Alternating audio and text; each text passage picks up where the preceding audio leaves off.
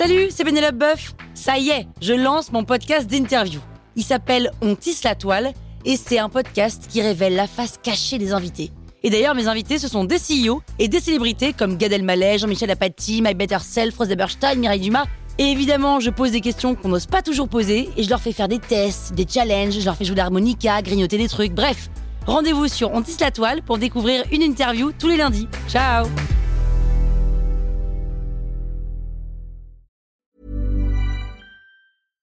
Hi, I'm Daniel, founder of Pretty Litter. Cats and cat owners deserve better than any old-fashioned litter. That's why I teamed up with scientists and veterinarians to create Pretty Litter. Its innovative crystal formula has superior odor control and weighs up to 80% less than clay litter.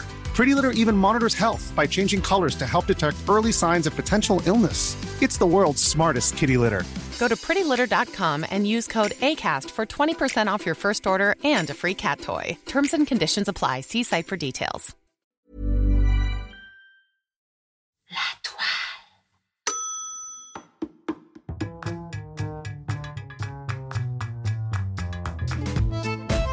Parole Pique parole On a tous rêvé au moins une fois d'être dans la peau de quelqu'un d'autre.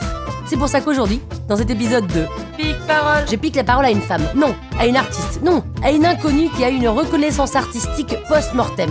Et je vous raconte un bout de son histoire. Euh, de mon histoire. Non, de son histoire, mais c'est moi qui vous le raconte. Je lui pique la parole, mais c'est mon histoire, c'est son histoire. Ah Viviane. Je m'appelle Viviane Mayer. Mayer comme meilleur, sauf que ça s'écrit pas du tout pareil. Et je suis morte il y a 11 ans.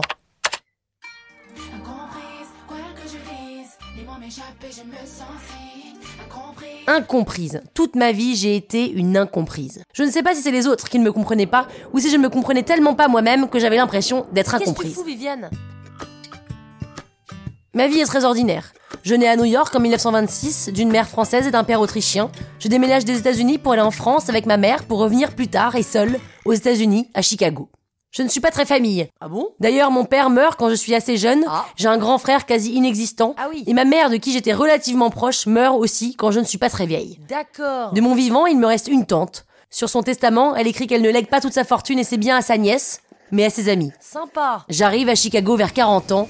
Welcome Je suis seule et pauvre. Chaud Non, je suis pas vraiment seule, car j'ai mon appareil photo qui ne me quitte pas. C'est un Rolleiflex, le genre d'appareil qu'on voit dans les vieux films avec le viseur qui est en bas. J'aime cet appareil car il permet de shooter les gens dans la rue sans qu'ils me surprennent. Oh la filoute C'est moi qui les surprends. Je les surprends en flagrant délit de bâillement, de pleurs, de rien. Juste, je les immortalise en train de vivre.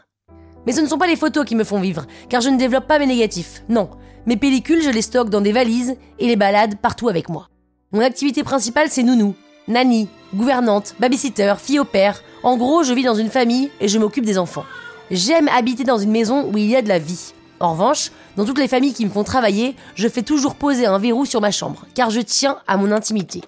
On dit de moi que je suis mystérieuse. Je ne sais pas si c'est vrai, ni ce que cela veut dire, mais je n'accepte pas qu'on pénètre ma chambre, qu'on fouille ou qu'on déplace quoi que ce soit. T'as bien raison D'ailleurs, dans ma chambre, c'est un bordel organisé.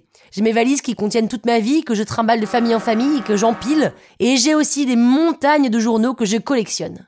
J'aime lire les articles de faits divers où un meurtrier s'est évadé de prison, une femme s'est faite violer, un homme s'est fait écraser par un train, des enfants ont été enlevés. C'est ce genre de petites coupures que je garde précieusement jusqu'à en accumuler de quoi remplir un garage entier. Être nounou me permet de ne pas me tuer à la tâche pour joindre les deux bouts et surtout de pouvoir être en extérieur pour prendre mes photos. Les enfants dont je m'occupe, je les embarque sous le bras toute la journée et on part à l'aventure, visiter des nouveaux quartiers, aller sur des voies ferrées, parler à des inconnus dans la rue et je me nourris du kidam qui traîne, qui erre et qui flâne dans la rue pour faire mes photos. Toute occasion est bonne pour shooter. Ce que j'aime, c'est les gens, c'est l'architecture.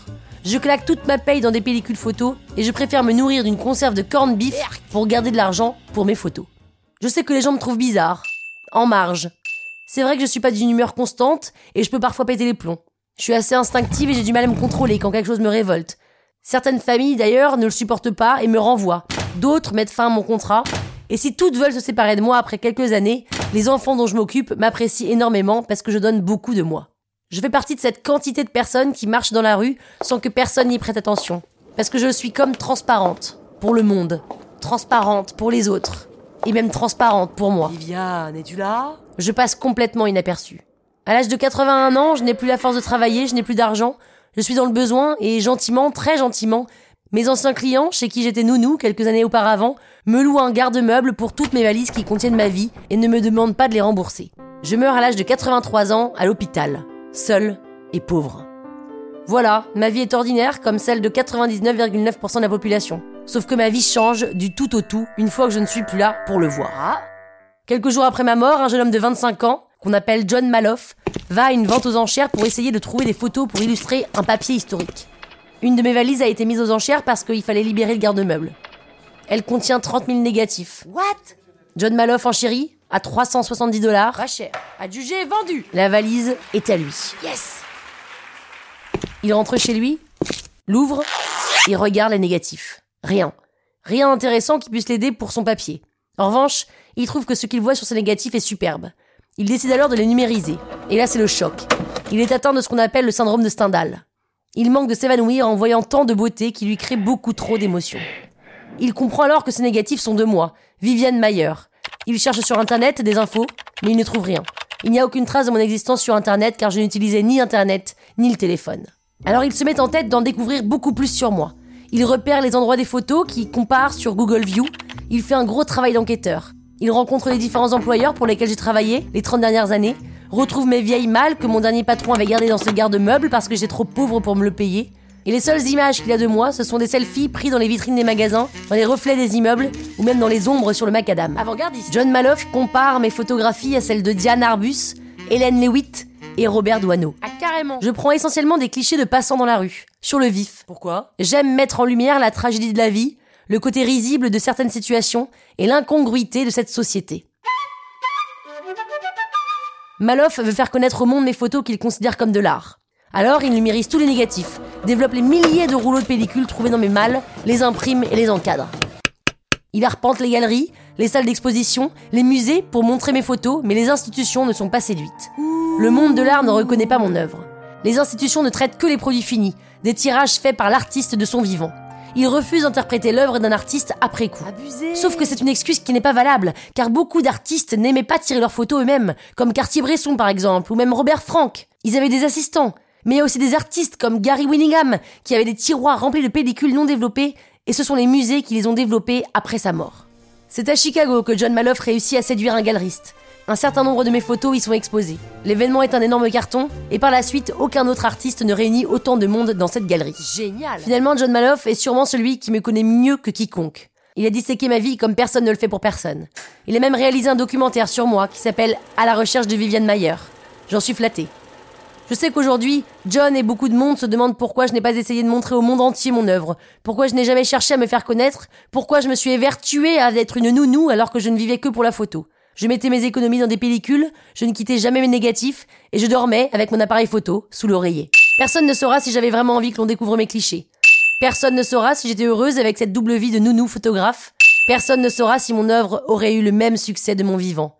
Comme disait Van Gogh, les vedettes ont l'âme des poètes décédés, mais pour devenir une vedette, il faut mourir. Et c'est tant mieux, car peu importe l'artiste qui se cache derrière une œuvre au final, ce qui importe, c'est ce que votre œil voit et ressent en regardant mes photos. Aujourd'hui, mes photos coûtent cher, très cher, et sont exposées à New York, à Los Angeles, à Londres, en Allemagne, au Danemark. Alors si j'ai un regret dans ma vie, c'est... Mais non, je n'ai pas de regret. À quoi cela servirait de toute façon? Si ça s'est passé comme ça, c'est que ça devait se passer comme ça. En attendant, je continue à manger mes conserves de corned beef froid avec une fourchette en plastique, et je vous regarde depuis là-haut, toujours avec un œil dans mon viseur.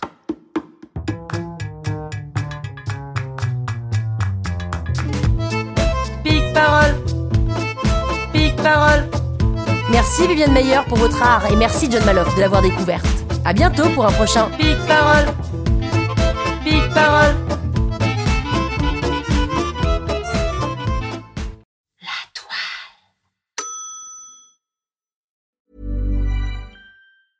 Hi, I'm Daniel, founder of Pretty Litter. Did you know cats tend to hide symptoms of sickness and pain? I learned this the hard way after losing my cat, Gingy. So I created Pretty Litter, a health monitoring litter that helps detect early signs of illness by changing colors, saving you money and potentially your cat's life. Pretty Litter is veterinarian developed, and it's the easiest way to keep tabs on your fur baby's health right at home. Go to prettylitter.com and use code ACAST for 20% off your first order and a free cat toy. Terms and conditions apply. See site for details.